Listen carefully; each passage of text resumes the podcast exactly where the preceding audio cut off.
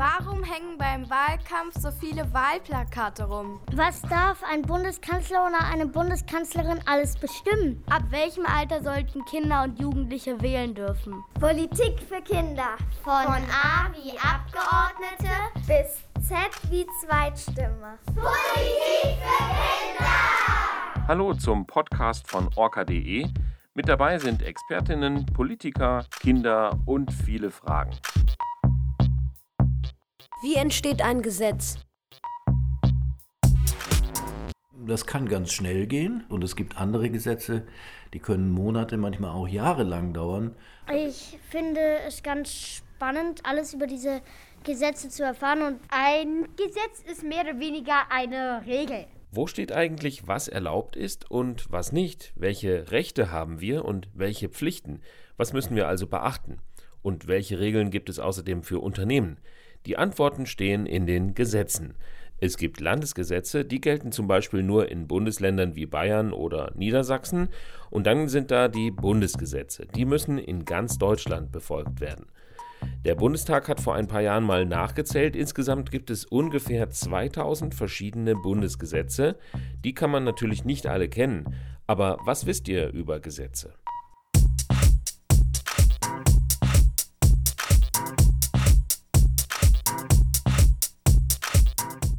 Glaube, das Gesetz ist so eigentlich das Gute, damit niemand Blödsinn macht. Man sagt ja immer ähm, laut Gesetz, bla bla bla und so.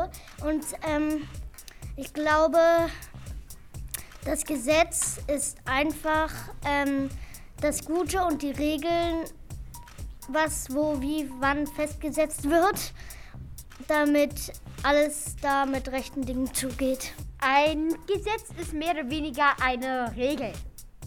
Weil zum Beispiel, man nimmt ja jetzt auch nicht die Sachen von einem anderen weg. Das würde man als Diebstahl bezeichnen und sowas ist in Deutschland verboten. Dafür gibt es halt Gesetze. Und die legen halt fest, was erlaubt ist, was nicht erlaubt ist. Sowas wird halt dadurch geregelt. Also ich kenne das Diebstahlsgesetz, dass man nicht klauen soll. Das kennt ja jeder. Es ist noch kein ähm, Gesetz, aber die Impfpflicht könnte eins werden. Ähm, ich finde es ganz spannend, alles über diese Gesetze zu erfahren. Und wenn es äh, neue gibt, dann will ich sie erfahren. Gesetze sind ja Regeln, also in gewisser Art und Weise. Und dann gibt es das Grundgesetz. Und also, das ist eine Art Superregel. Dieses Grundgesetz, gegen das darf kein anderes Gesetz verstoßen.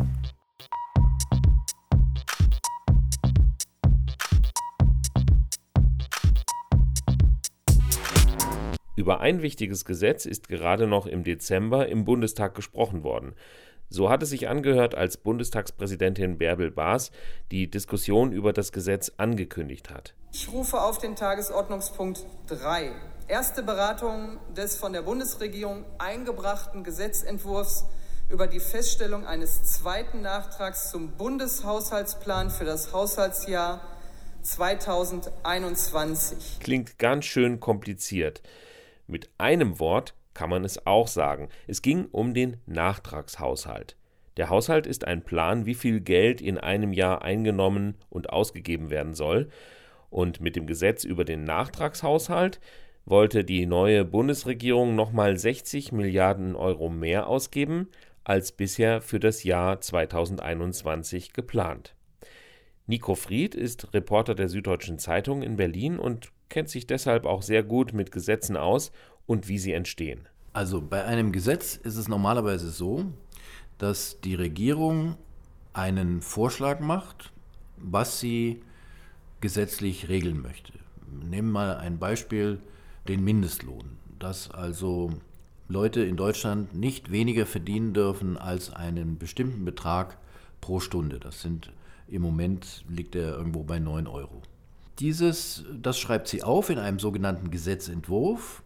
Dann müssen da alle Ressorts in der Regierung zustimmen, also die ganzen Ministerien, die es da gibt, mindestens die, die mit dieser Frage auch befasst sind, also Wirtschaftsministerium, Sozialministerium, Finanzministerium und so weiter.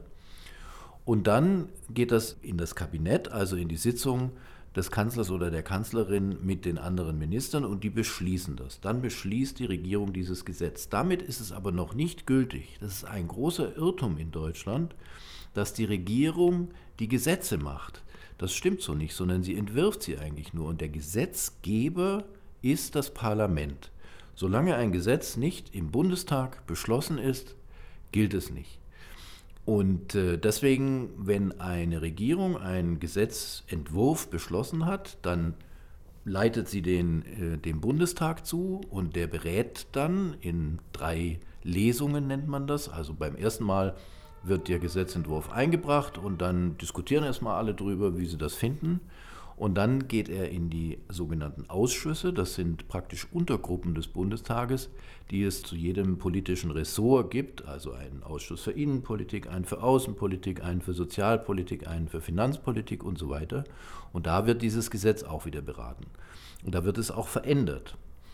Und äh, dann geht es zurück in den Bundestag, in die große Versammlung, ins Plenum und da wird es dann in dritter Lesung verabschiedet oder auch nicht. Wenn es nicht die ausreichende Mehrheit bekommt, dann ist ein Gesetz durchgefallen.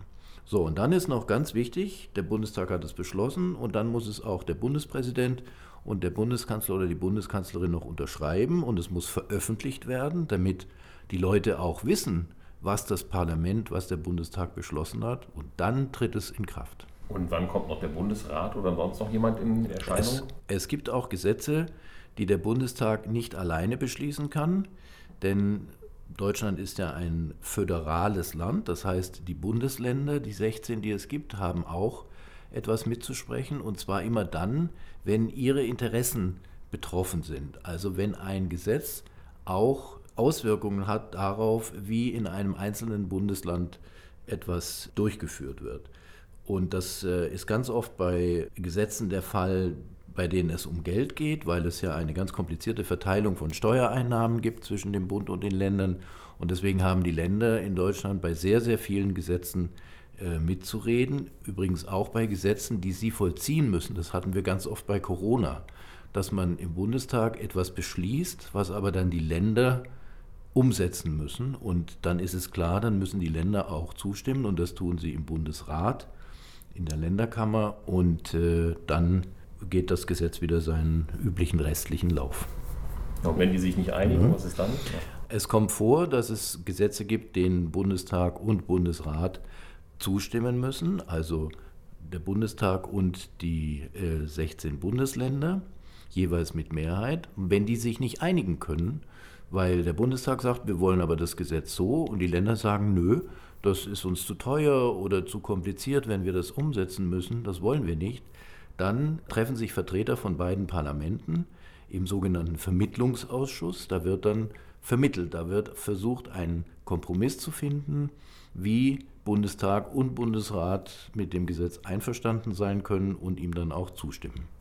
Kann der Bundesrat denn auch selber Gesetze auf den Weg bringen? Also normalerweise ist es so, dass Gesetze vom Bundestag beschlossen werden, die von der Regierung vorgeschlagen sind. Es kann aber auch sein, dass der Bundestag selber ein Gesetz vorschlägt und es kann sein, dass der Bundesrat, also die Vertretung der Länder, ein Gesetz vorschlägt.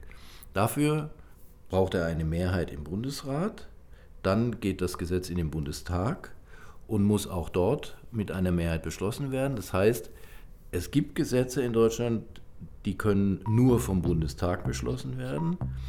Es gibt aber keine Gesetze, die ohne den Bundestag beschlossen werden können, also zum Beispiel vom Bundesrat allein. Der Bundesrat kann Gesetze nur auf den Weg bringen, der Bundestag muss immer zustimmen.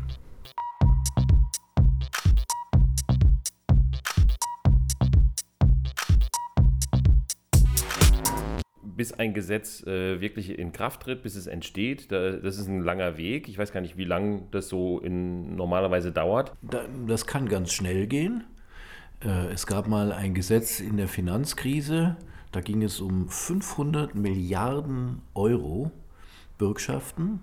Und das ist in einer Woche aufgeschrieben worden, vom Bundestag und vom Bundesrat verabschiedet worden.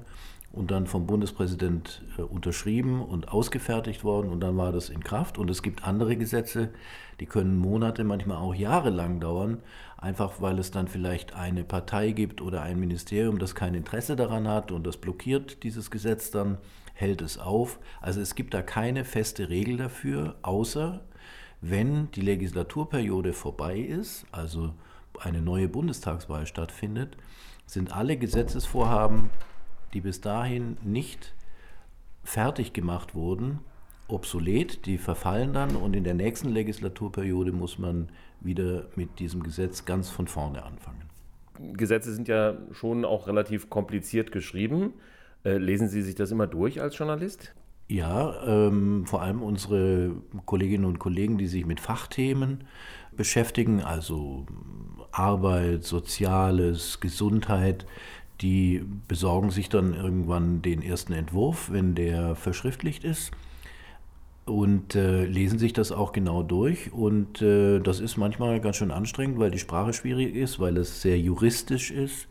Man bekommt da natürlich über die Jahre eine gewisse Übung und vor allem dann auch, wenn man sich auf dem Fachgebiet auskennt. Was halten Sie davon, dass Gesetze manchmal einen Namen haben, der deutlich machen soll, was das Gesetz eigentlich bewirkt? Manchmal hören die sich ganz lustig an. Also, das war vor allem die Familienministerin Franziska Giffey, als sie noch Familienministerin war, die ihren Gesetzen ganz normale Namen gegeben hat, die eigentlich für normale Menschen auch gut verständlich waren. Ein schönes Beispiel dafür ist das gute Kita-Gesetz. Das war ein Gesetz, mit dem äh, Kitas mehr Geld bekommen sollten und äh, das hätte man auch drittes Gesetz zur Änderung der ähm, Kindertagesstätten in Bund und Ländern nennen können, dann hätte wahrscheinlich kaum jemand so richtig verstanden, worum es da geht.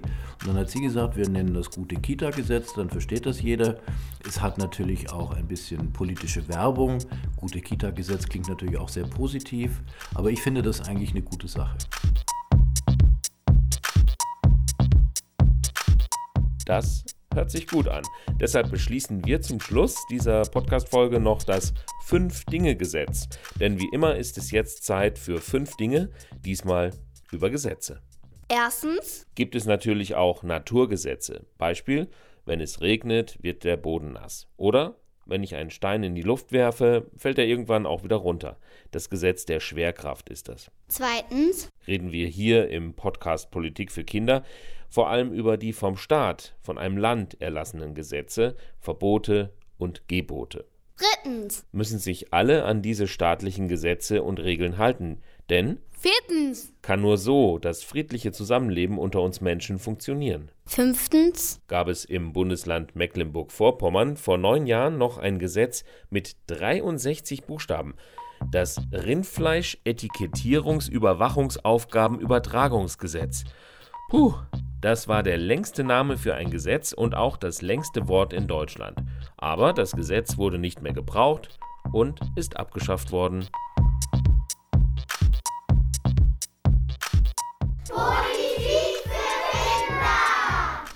Cool. Ich bin 100% dafür. Also ich bin dagegen, weil ich würde das ganz anders machen. Auf keinen Fall, das ist so ein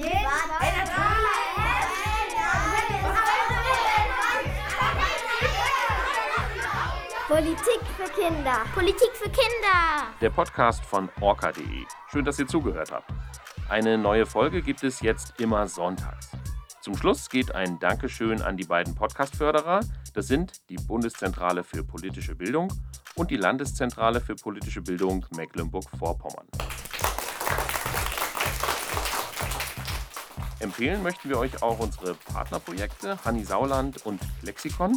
Auf hannisauland.de findet ihr ein richtig großes Politiklexikon und klexikon.de ist die erste Wikipedia für Kinder. Bis bald und bleibt gut informiert.